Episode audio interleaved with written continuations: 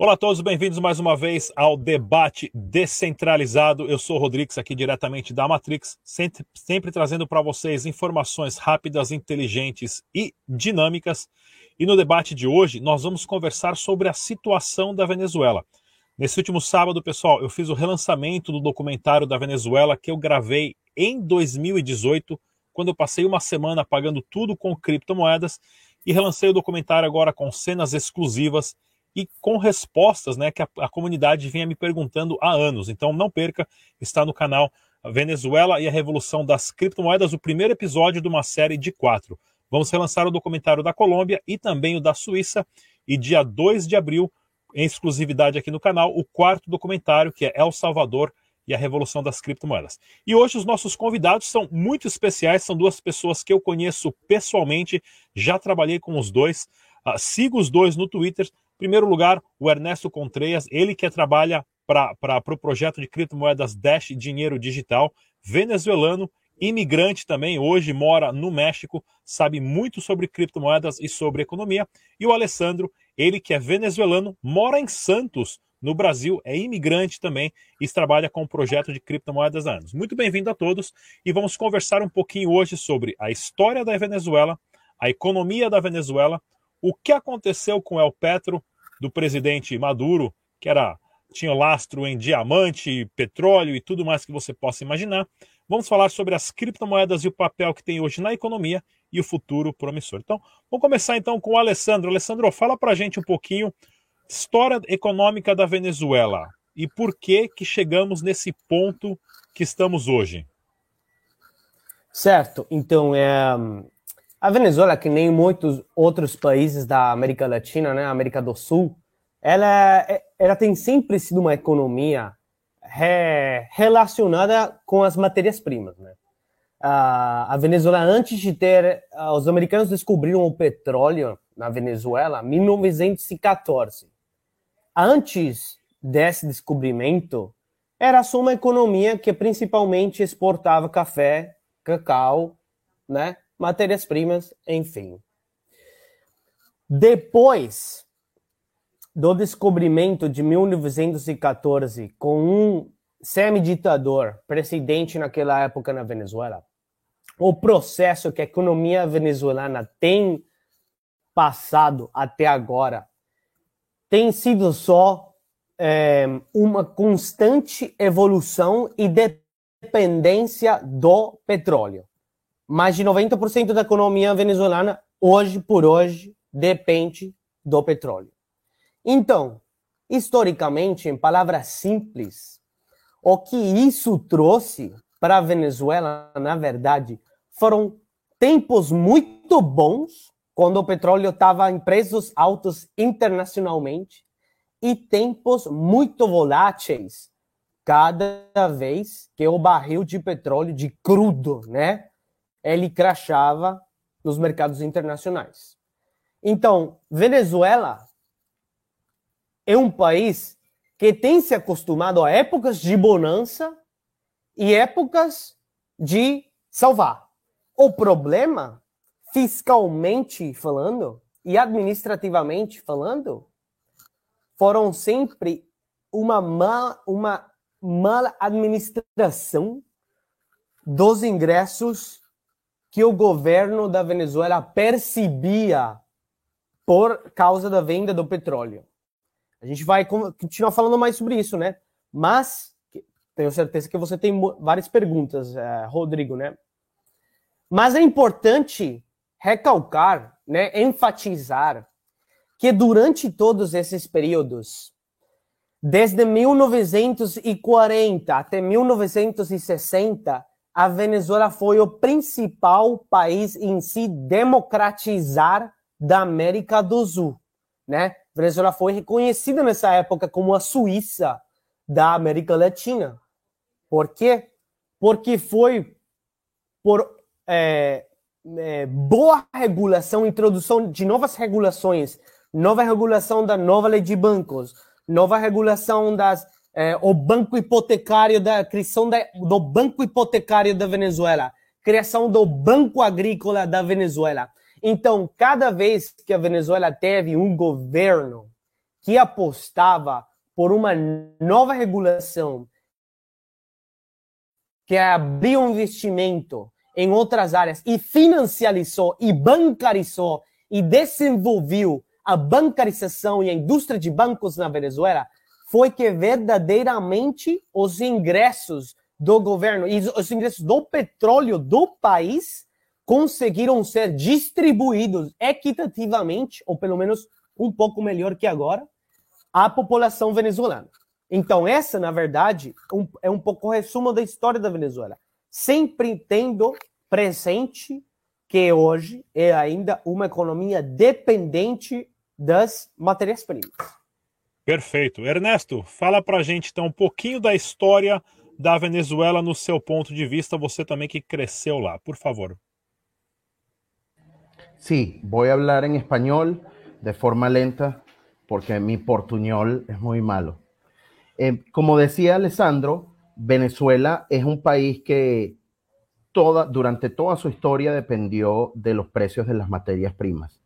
Algo muy importante para sumar a lo que cuenta Alessandro es que al igual que en toda América Latina y que en todo el mundo no desarrollado, se crearon un desbalance muy grande entre las pequeñas en número clases muy pudientes y las grandes mayorías que estaban fuera de la percepción de este sistema. Entonces, durante mucho tiempo, sumado al, desbalance económico que bien mencionó Alessandro. Yo estoy de acuerdo que tiene mucho que ver con una economía monoproductora. Se crea una diferencia social que es la misma que vemos cuando vas a Sao Paulo y ves todas las favelas o que vemos en el mismo Salvador cuando hay una zona céntrica que se ve muy bonita, pero a los alrededores hay zonas más pobres. Es igualito en Ciudad de México. Entonces, en la historia de Latinoamérica es muy parecida eh, dependiendo de un tipo de ingreso. En Venezuela es el petróleo, en Argentina en su momento fue eh, la carne y, la res, pero eso hace que haya unos poquitos con mucho dinero y muchos con poco, con, unos pocos con mucho dinero y muchos con poco dinero. Entonces, cuando adelantas un poco y comienzas a acercarte a épocas eh, de, los últimos 20 años, muchos em, pretendientes de gobernador de forma populista ofrecen resolver esa inequidad y ellos prometen, oye, yo voy a cambiar la pobreza, todos vamos a ser iguales y eso da paso a que se implanten pensamientos socialistas, comunistas, populistas en Venezuela.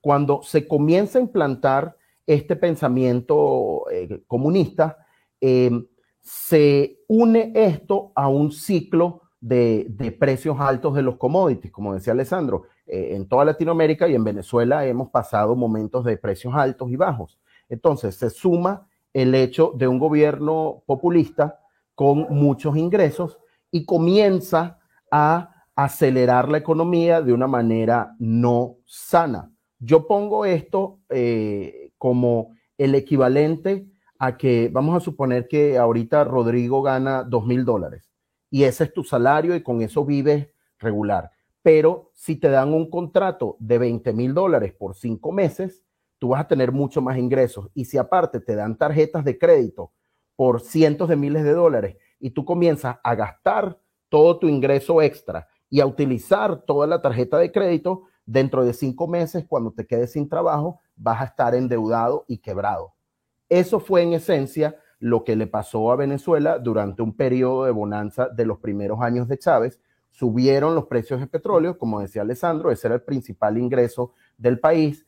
Un solo ingreso lo maneja el gobierno, entonces tienes un gobierno poderoso que decide qué hacer y qué no hacer. Adicionalmente se endeuda, crea una sensación de mucha bonanza y después viene en un problema inflacionario que seguro Alessandro lo va a cubrir también ahorita cuando él eh, siga en la siguiente etapa de la economia, de la história da economia venezuelana. Perfeito. Então, Ernesto, conta pra gente então um pouco como está a economia da Venezuela hoje. Depois de que aconteceu, trocaram de dinheiro, então inclusive eu tenho até aqui para mostrar, isso aqui é o famoso Bolívar, que já não vale mais nada. Na época aqui tinha cerca de 25 centavos de dólares agora temos o Bolívar soberano. Mas como está a economia da Venezuela hoje em 2022? Hay estudios económicos que muestran que el tamaño de la economía de Venezuela al cierre del 2021 era el 75% más pequeña que en el 2012. Entonces, por cada 100 dólares que se movían en la economía en, en el periodo 2012-2013, que fue la época del boom, ahorita se mueven 25. Repito el ejemplo que daba de la persona que suben los ingresos. Si tú ganabas 20 mil dólares en el 2012, hoy ganas 5 mil. Y la población sigue siendo más o menos igual. Ya vamos a hablar de, de la migración y todo lo demás, pero eso quiere decir que han cerrado muchísimas empresas, la construcción se detuvo cerca de un 80%. Yo trabajaba en el sector de construcción en Venezuela y me vi con, con mi ex jefe y me decía que comparando también el mismo periodo, de 100 construcciones y una construcción es, es un, un, un, grupo de edificios, un resort, o sea, construcciones grandes.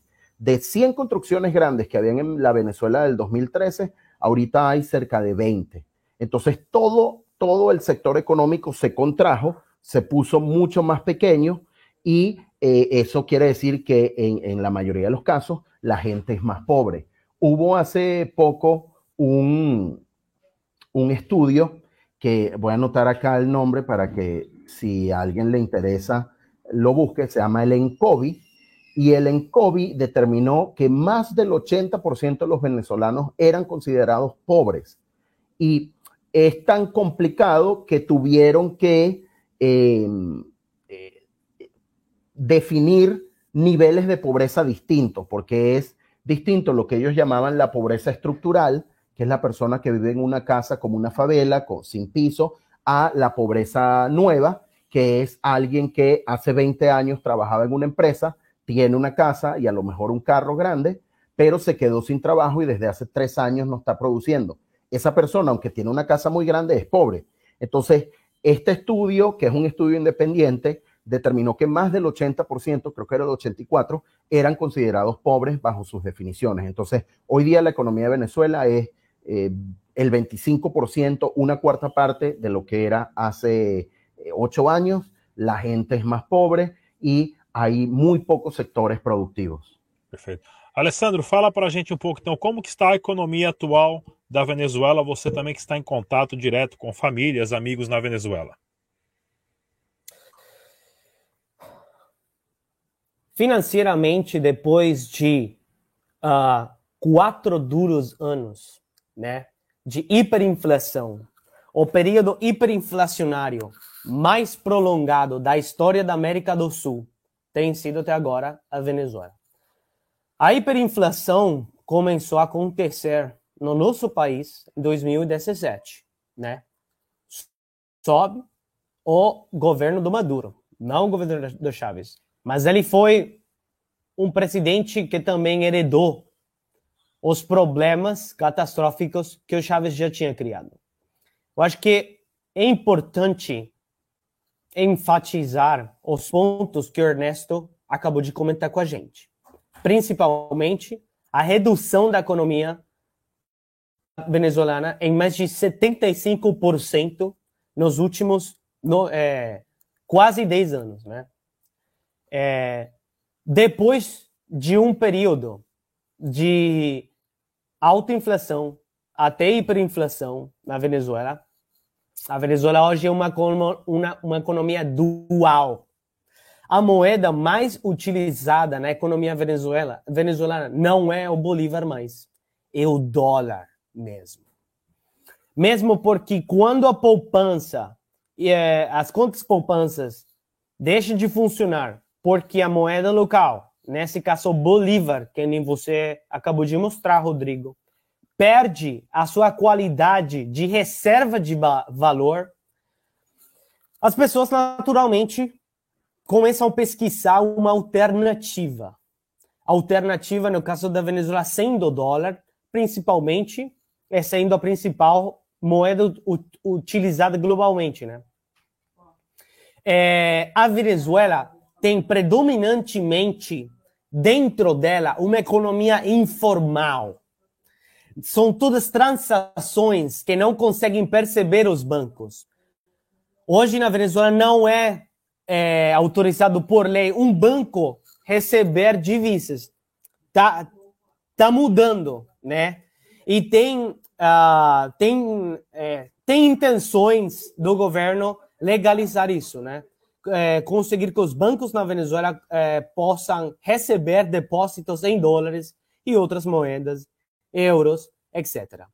A gente depois vai falar do Petro e como o Petro foi uma tentativa por causa de toda essa situação e depressão da economia venezuelana para tentar aliviar e perceber uma nova fonte de financiamento para o governo venezuelano.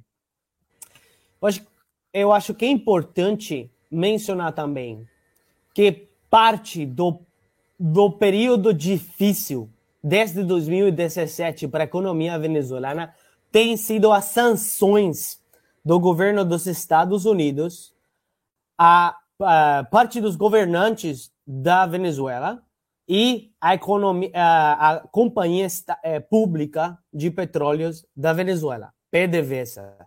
PDVSA seria que nem Petrobras, mas versão venezuelana, né?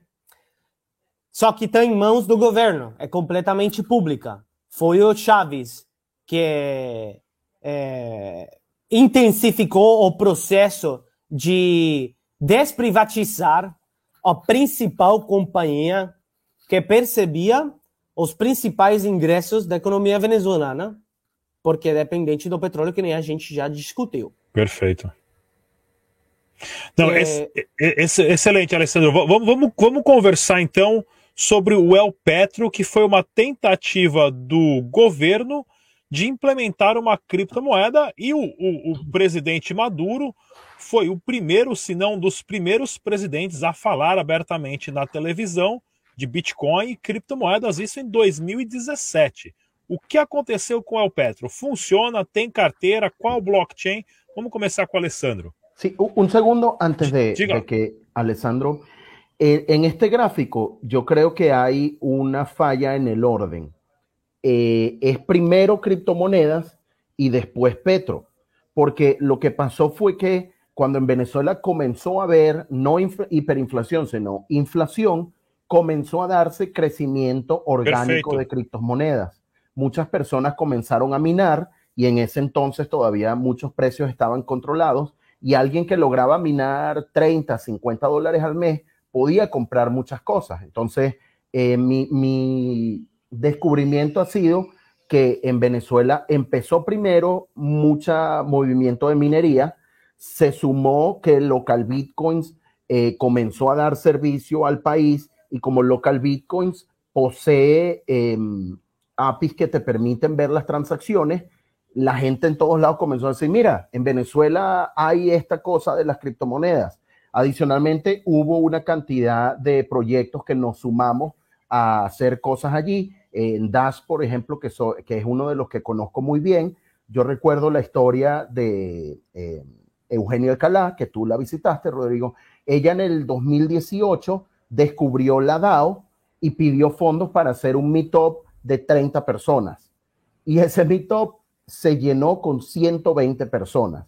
Entonces, no fue porque todo el mundo quisiera ir a ver y a conocer Dash, porque no conocían de Dash, sino que la gente ya escuchaba que hay algo de las criptomonedas. Seguramente Alessandro tiene historia. Él conocía a alguien que tenía un vecino que minaba y entonces eso le servía. Entonces comenzaba a ver algo muy orgánico que fue terreno fértil para que las criptomonedas comenzaran a tener aceptación y, uso y podemos hablar de lo que significa eso para cada uno de nosotros después. Pero primero se dio un movimiento muy orgánico, de cierta forma underground, porque hubo gente que estaban metiendo presa para, por, por, inventando cualquier tipo de, de, de, que no estaba pegado a la ley, y después se dio el Petro. Entonces, si quieres, ahorita sí, Alessandro, para que porfa complementes lo que estaba diciendo. Não, perfeito, Ernesto. Por favor, Alessandro, diga lá então do Petro e depois a gente volta nas criptomoedas também.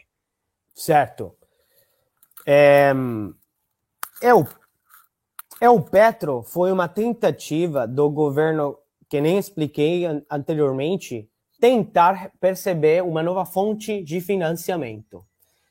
Depois que em 2017 o governo do Maduro foi sancionado pelos Estados Unidos, basicamente isso impossibilita o governo do Maduro ter dólares e acesso ao sistema bancário internacional, principalmente um sistema bancário internacional petrodolarizado, não é? Além disso, hoje, nesse sistema que vivimos ainda, que é o petrodólar, você, se quer comercializar crudo e petróleo internacionalmente, tem que vender ele em dólares. Como você faz para vender a sua principal matéria-prima se você não tem acesso mais a bancos em dólares e também não em euros, porque a União Europeia sancionou você também, que nos Estados Unidos. Nasce a interrogante dentro do governo do Maduro de eles tentar solventar esse problema, resolver esse problema com o lançamento, a introdução de uma criptomoeda soberana na economia venezuelana, respaldado pelo petróleo. Entendeu? Então, eu tenho esse monte de petróleo. Eu não tenho como eu não tenho mais acesso às reservas do meu país em ouro na Inglaterra, em euro na Europa, em dólares nos Estados Unidos em Citibank. O que que eu faço? Então, foi uma alternativa que o governo do Maduro começou a estudar Desde 2017 até agora, a realidade de Petro que tem sido só uma propaganda política. Entendeu? O Petro em si não tem uma característica de criptomoeda hoje por hoje. Você não pode. O Petro não tem uma blockchain aberta, que nem Dash, Bitcoin, Ethereum. Não tem um explorador assim, que nem a barrinha Google de Eupetro para tu pesquisar as transações de Eupetro. Isso não existe. Até agora, Eupetro tem funcionado só como uma ferramenta burocrática e jurisdicional é, unida à jurisdição venezuelana, entendeu? Então tem ministros, entes do governo e algumas companhias é, relacionadas com o governo da Venezuela que fazem acordos em, é, por preços de petro em 20 dólares, 40 dólares e uma coisa muito volátil, mas não é verdadeiramente um mercado livre, aberto para qualquer cidadão venezuelano fazer, tentar fazer parte dela. dela. Então, Perfeito. Então, na minha, e é só uma perspectiva, na, no meu ponto de vista, a função de o Petro e a principal ideia através da qual ele foi concebido ou queria ser concebido não foi concluída, não foi é, realizada, entendeu? Perfeito. Ernesto, qual é a situação do El Petro hoje na Venezuela. Então, o que, que aconteceu? Sí. Eh, yo complemento lo que, que nos comparte Alessandro con que algo muy importante de entender es que, como dice, la economía está dividida en economía de dólares y economía de bolívares. Y el gobierno ya ha entendido que cuando hace con la impresora, la inflación sube. Entonces, ellos buscaron, como dice Alessandro, el instrumento cripto y crearon el Petro bajo ciertas características que, que, ellos diseñaron. De hecho, una vez vi un folleto del Petro y decía, tenían una fórmula para calcular el precio que era un componente de petróleo, un componente de diamante, un componente de oro, y en teoría eso iba a representar reservas que habían, ¿no? Y eso le iba a dar el precio al petro. Por eso es que ellos eh, salieron diciendo que el petro costaba, si no me equivoco, 60 dólares. Entonces, hacen esto, eh, alguien asesora al gobierno y le dice, mira, con esto puedes hacer otro tipo de moneda y lo que, lo que te quería enfatizar es que está el dólar y está el bolívar, pero el gobierno de Venezuela no deja de utilizar el bolívar porque es la única forma que tiene de generar dinero nuevo. Entonces, todos los diciembre o cuando hay campaña eh, eh, populista, sacan bonos y esos bonos los sacan literalmente del aire. Entonces, por ahí me gusta, como alguien llamaba, que, que, que pues los bolívares se convirtieron en una pseudo shitcoin. Entonces, sacan estas pacas de bolívares que tú dices, o sea, le ponen más ceros a las cuentas y las distribuyen. Y el petro era otra forma en que, a mi entender, ellos vieron que podían sacar más dinero. Entonces lo sacan, comienzan a darlo, como dice Alessandro, por un tema eh, eh, burocrático, pero también populista, porque comienzas a regalarle a la gente eh, medio petro de bono. Y lo que pasó fue que fue muy interesante. Yo estuve en diciembre del 2018 en Venezuela y justo unos meses antes habían, regalado, habían hecho el airdrop del petro. Entonces había mucha gente con petro y pasó algo bien interesante. Eh, el gobierno tiene muchas empresas que productoras de leche, de aceites, etcétera. Entonces le dijeron a estas empresas que a través de su red de distribución aceptaran el petro. Esto es poco conocido, pero me parece muy importante.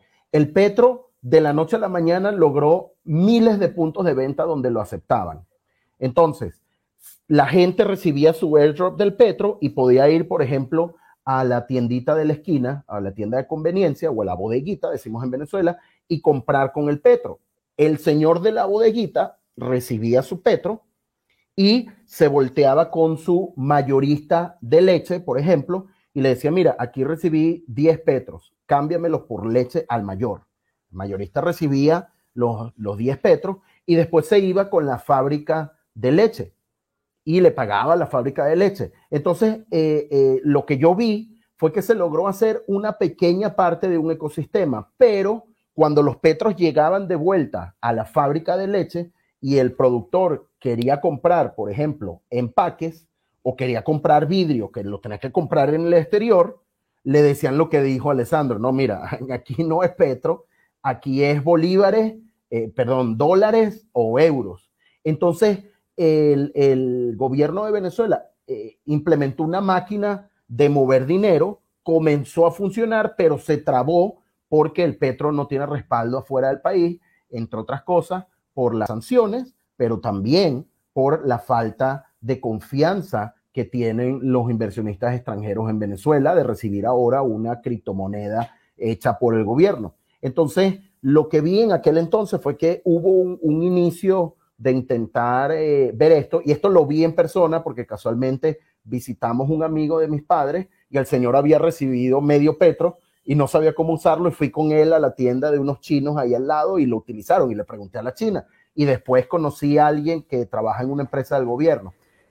Eh, eso fue en aquel entonces y se quedó parado allí porque lo que pasó fue que después la empresa dijo ya no recibo más petro el distribuidor dijo, ya no recibo más petro y obviamente el señor de la bodega ya no recibió más petro. Entonces, lo que está pasando hoy día, según me dicen mis familiares y, mis personas que, trabajan conmigo o, me cuentan, es que se sigue haciendo distribución de petro de cierta forma.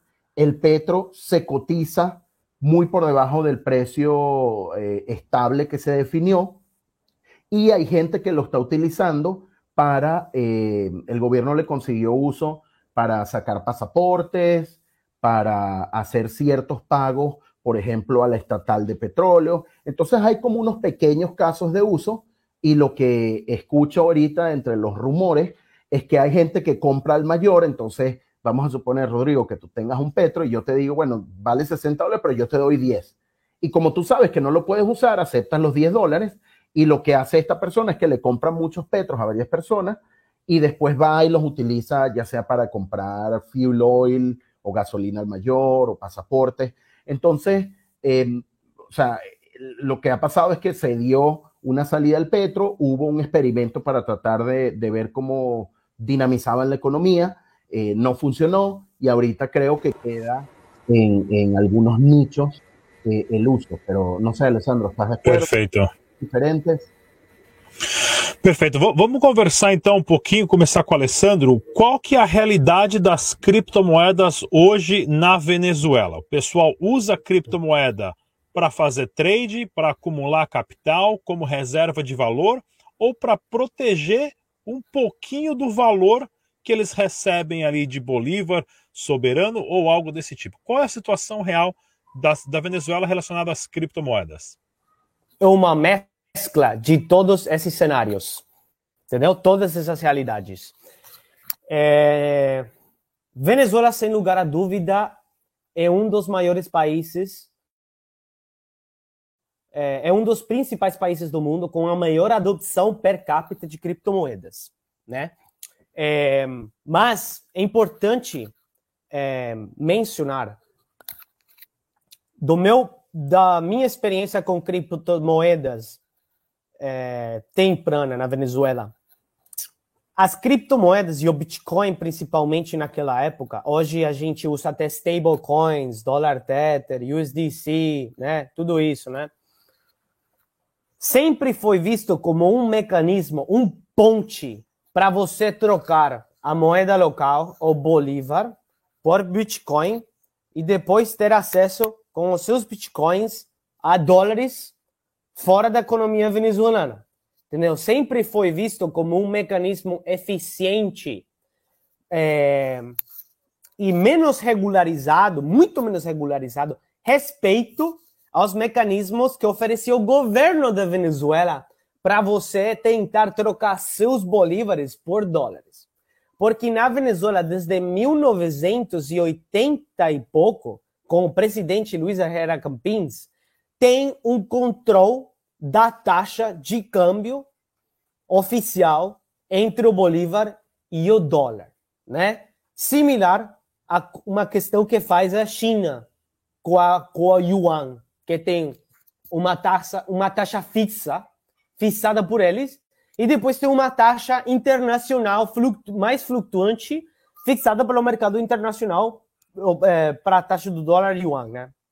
Então, é, quem não tinha acesso ou relacionamento direto com operadores políticos dos entes do governo venezuelano encargados, né, que tinham a potestade de assinar os dólares preferenciais com essa taxa preferencial que você conseguia obter do governo, tinha que se reverter, né, é, contar com ajuda, assistência de serviços informais de é, transmissores monetários, se chamam, né? Ou é, pessoas que assistem você, falando aqui coloquialmente, que recebem seus, seus bolívares por uma transação normal de banco venezuelano a banco venezuelano, e depois eles entregam dólares ou em efetivo, é, fisicamente, pessoalmente na Venezuela, ou via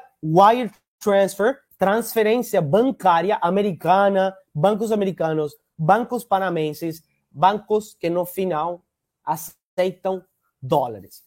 Cada vez o que, o, o que as criptomoedas foram foram logrando na economia venezuelana, além da mineração, que já vamos tocar esse ponto, de novo, funcionaram e funcionam hoje por hoje como mecanismos mais eficientes e mais econômicos para você trocar a sua moeda local, o Bolívar, por dólares ou criptomoeda mesmo para ficar com o Bitcoin ou seu é, dólar Tether fora da economia venezuelana em plataformas que você consegue movimentar mais facilmente e conseguir fazer pagamentos internacionais com o seu dinheiro.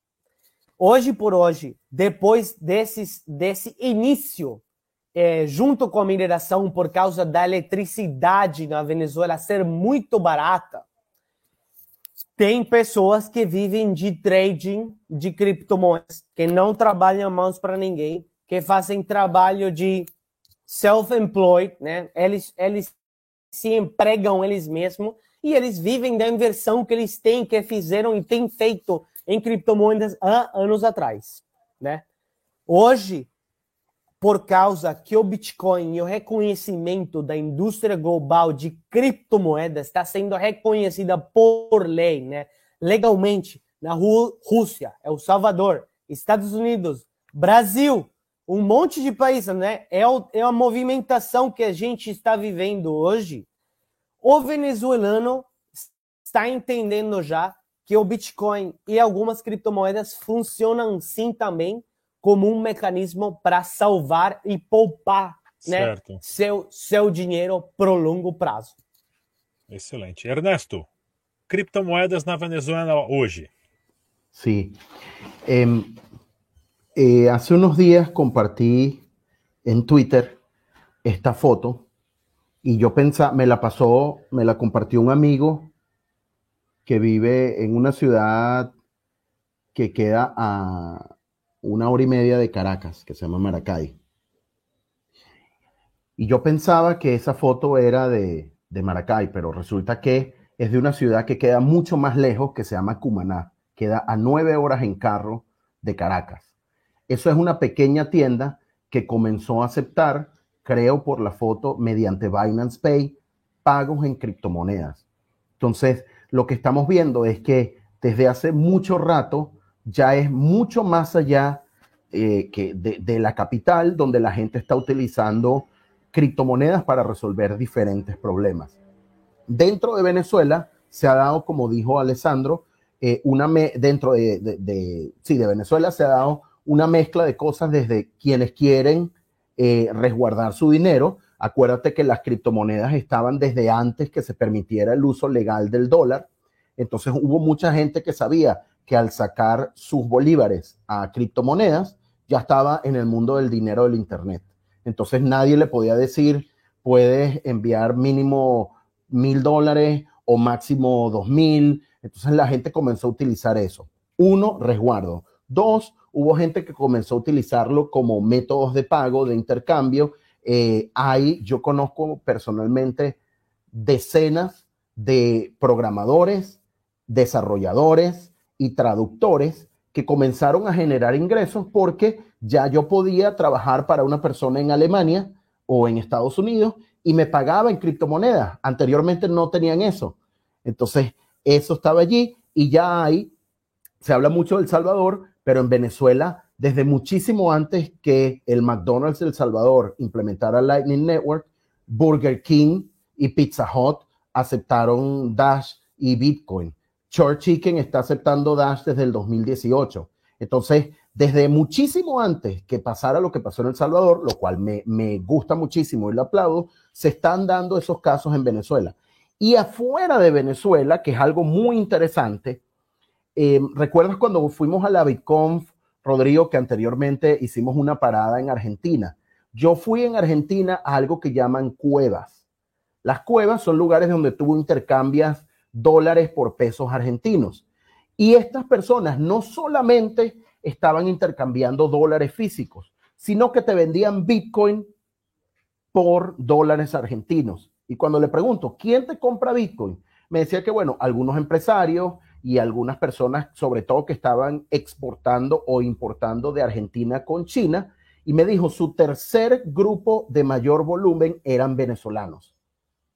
Y cuando le pregunté quiénes eran esos venezolanos, me decían, bueno, un chamo como Alessandro que conoce de Bitcoin y hablaba con 20, 50 vecinos de él, porque hay más de 500 mil venezolanos en Argentina, sobre todo en Buenos Aires, y él les decía, oye, dame tus pesos y yo le deposito los bolívares a tu mamá ya. Entonces yo le daba a Alessandro mil pesos, diez mil pesos, no, no sé cuánto ahorita, y Alessandro entraba, compraba bitcoins y después hacía intercambios en una de estas plataformas peer-to-peer. Entonces, por eso yo tengo años diciendo que en Venezuela se da un ecosistema único en el mundo en el que, uno, hay mucha gente con conocimiento tecnológico, Venezuela en los 90 fue el país del mundo donde más se vendían Blackberries. Entonces había mucha gente ya que sabía esto de usar los teléfonos, que es cosa que no pasa a lo mejor en países del sudeste asiático o de África, donde no había una penetración tan fuerte digital. Entonces, uno, mucho conocimiento eh,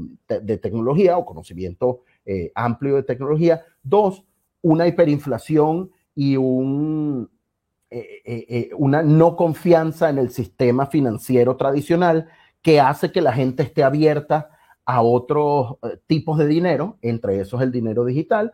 Y tres, la incursión en un momento muy bueno de Bitcoin y de criptomonedas que comenzaron a darle eh, soluciones a muchas de estas personas. Entonces, eh, para concluir, te, te, digo, una de las eh, experiencias más bonitas que tuve en ese 2018 a Venezuela, estaba en una conferencia de Dash y se acercó una señora, ella me dijo que tenía 72 años, y la señora se acerca y me dice, oye, tengo un rig de minería S5, pero a veces cuando baja la electricidad no vuelve a producir bien. ¿Qué hago?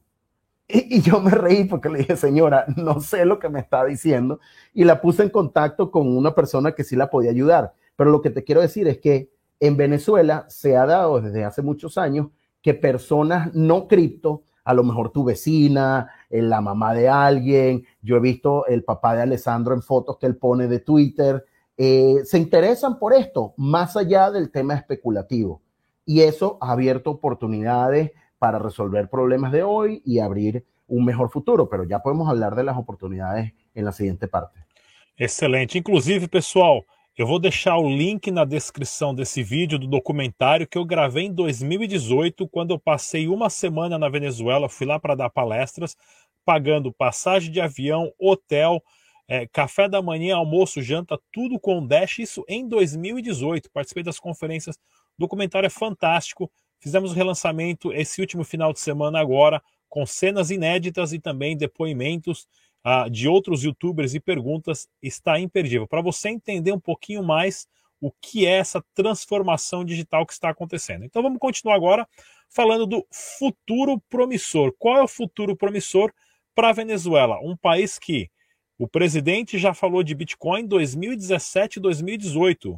O Maduro falava abertamente na televisão, teve a tentativa de implementar o El Petro nacionalmente, internacionalmente. Existem uma demanda muito grande por criptomoedas na Venezuela. Qual é o futuro promissor da Venezuela? Vou começar com o Alessandro. Venezuela indiscutivelmente tem um alto potencial para criptobancarizar a indústria bancária da Venezuela. Né? Essencialmente, é, já é permitido para os bancos na Venezuela e operadores financeiros na Venezuela operar com criptomoedas. Já tem um marco regulatório que estipula como é tratada a criptomoeda na Venezuela. Existe até um tipo de ministério chamado Superintendência de Criptomoedas na Venezuela. Então, é, Venezuela, nesse sentido, ao seu ponto, é, Rodrigo, tem sido pioneira em, em falar, em digerir e tratar a matéria de criptomoedas. Venezuela, o que precisa agora é recuperar a credibilidade internacional. Sem credibilidade internacional, é, dificilmente a maioria da economia venezuelana vai se cri, cripto vai ser mexida em cripto, entendeu? Mas, que nem o Ernesto falou, o número de pessoas e famílias que mexem e, e fazem uso de criptomoedas na Venezuela vai só continuar sendo um número e um crescente. É uma tendência crescente. Tem estudos na Venezuela feitos por Ecoanalítica. Ecoanalítica é uma companhia que recebe financiamento até da, uh, uh, do IMF, né? do Fundo, Fundo, Monetário, Monetário Internacional, Internacional para eles criar esses modelos para estudar e isso, para eles criar estudos na Venezuela e eles estudar e criar dados sobre a economia e o estado da Venezuela. Hoje por hoje, 90% de, dos pagamentos feitos para comércios na Venezuela são feitos em dólar em efetivo. 1,9% deles são feitos com criptomoedas, tem, tomando em consideração o último estudo que eles é, eles compartilharam, né? Então, tomando em consideração o Fundo Monetário Internacional e o que eles estipulam, um, qualquer coisa que está acima de 1% é considerada como relevante.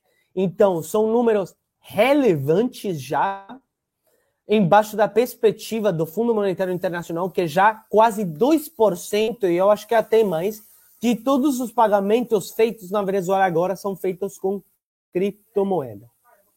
Venezuela tem uma capacidade elétrica instalada maior do que a Colômbia e do Peru. Venezuela tem um alto potencial para reconstruir a rede elétrica nacional utiliz utilizando a mineração de Bitcoin principalmente, porque é essencialmente uma forma mais fácil de exportar a eletricidade nacional, o excedente, né, a umas taxas de 20 centavos por quilowatt 30 centavos até 40 centavos por quilowatt. Entendeu? Se você, se a Venezuela fosse tentar vender o excedente elétrico para outro país, teria que vender por 5 quilowatts, por é, 5 centavos por quilowatt, ou 10, sempre menos do que a rede Bitcoin conseguiria pagar para a Venezuela. Então, é, nesse sentido, eu acho que a Venezuela vai continuar funcionando também como um dos principais Ótimo. mercados de, de pessoa a pessoa da América do Sul e tendo sempre um volume interessante de transações feitas com criptomoedas. Criptomoeda Perfeito. não vai embora da Venezuela e eu chamo a Venezuela às vezes, assim, tirando sarro, né? De Bitcoinzuela, por um motivo, né? Excelente. Ernesto, futuro promissor para a Venezuela e as criptomoedas. Sí, a lo mejor tú recuerdas, Rodrigo, porque tú tienes mi edad, em, cuando estabas niño y querías comprar un Atari o un Sega, y bueno, si tú estabas en Brasil en ese entonces, en mi caso fue en Venezuela, salía el Atari o el Sega y tú tenías que esperar seis meses, ocho meses, un año a que llegara a Venezuela y esos eran seis meses de tortura para mi mamá, porque yo quiero el Sega, quiero el Sega, quiero el Sega, quiero el Sega. Históricamente, Venezuela y mucho de Latinoamérica estuvo rezagado en los temas tecnológicos, ya sea la compra de una consola de videojuegos o la llegada de las nuevas actualizaciones de software. Con la entrada del mundo del dinero digital, Venezuela tuvo acceso temprano y una adopción grande porque lo necesitaba de estas nuevas tecnologías. Entonces, lo que está pasando hoy día, como dice Alessandro, hay muchísima utilización, eh, hay muchísimo, eh, se escucha, lo que pasa es que hay, hay una construcción al lado, hay muchísima utilización, muchísima implementación y muchísimo interés de diferentes actores del ecosistema cripto. Eh, como decía, con Dash hemos estado haciendo actividades desde el 2018 en Venezuela, pero obviamente no es solo Dash, ni somos los únicos que estamos haciendo ya. Está eh, local criptos, como mencioné, local Bitcoin, está Binance haciendo un trabajo gigantesco desde hace años. Yo sé que Leren también tiene eh, operaciones que hacen allá. Y todo esto en un país que está en una crisis tremenda, que perdió el 80% de, su capacidad de gasto y que se están yendo las personas. Entonces, en un lugar donde mucho flujo de personas y de capital ha estado saliendo, ha estado entrando eh, recursos, eh, conocimiento y dinero. Y eso ha creado unos oasis de oportunidad para que las personas que se metieron en esto y comenzaron a aprender a utilizarlo resolvieran problemas. Eh, uno de mis sueños es que próximamente algunas de las empresas que están naciendo desde Venezuela logren convertirse en grandes actores del ecosistema fintech porque bueno, tienen ahí un semillero para implementar muchas cosas, ¿por qué no que tengamos un unicornio venezolano y que muchos se haga eh, muy conocido la historia de muchos venezolanos exitosos como Alessandro, que desde Venezuela, eh, naciendo en una Venezuela jodida eh, y en una Venezuela difícil, lograron conseguir trabajos afuera, conectarse al mundo, eh, llamémoslo, aunque en, Bitcoin es una palabra cochina, pero al mundo corporativo eh, de las industrias cripto, compartir su conocimiento y hay, eh, por lo menos yo te puedo nombrar 10 o 20 personas que yo conozco que han dado un, un aporte material a desarrollar productos. Obviamente, el, fundador de Leden es uno de ellos que eh, viniendo o conociendo un, un lugar que está eh, bastante destruido, a pesar de eso lograron conseguir oportunidades uniendo esa tecnología que está afuera y que ahora está disponible para los que están dentro de Venezuela o estamos afuera pensando en Venezuela, con ese gran problema que creó la, la, la, la inflación y todos los problemas sociales que hay. Y, y, quiero también comentar que el hecho de que exista esto no quiere decir que Venezuela está arreglada o que no hay problemas. No, sigue habiendo muchísimos problemas en Venezuela, pero las criptomonedas terminan siendo una herramienta adicional para la que las personas puedan, como siempre he dicho, eh, resolver problemas de hoy e abrir-se oportunidades para um melhor mañana. Sem dúvida nenhuma, a Venezuela vem despontando em relação à adoção de criptomoedas. Quando estive lá em 2018, eu já fiquei impressionado. De novo, pessoal, o link do documentário está aí. Foi o primeiro documentário que eu gravei, dando início à série A Revolução das Criptomoedas. O segundo eu gravei na Colômbia, o terceiro na Suíça e o quarto a gente vai lançar com exclusividade dia 2 de abril aqui no canal Rodrigues Digital, do El Salvador e a revolução das criptomoedas também.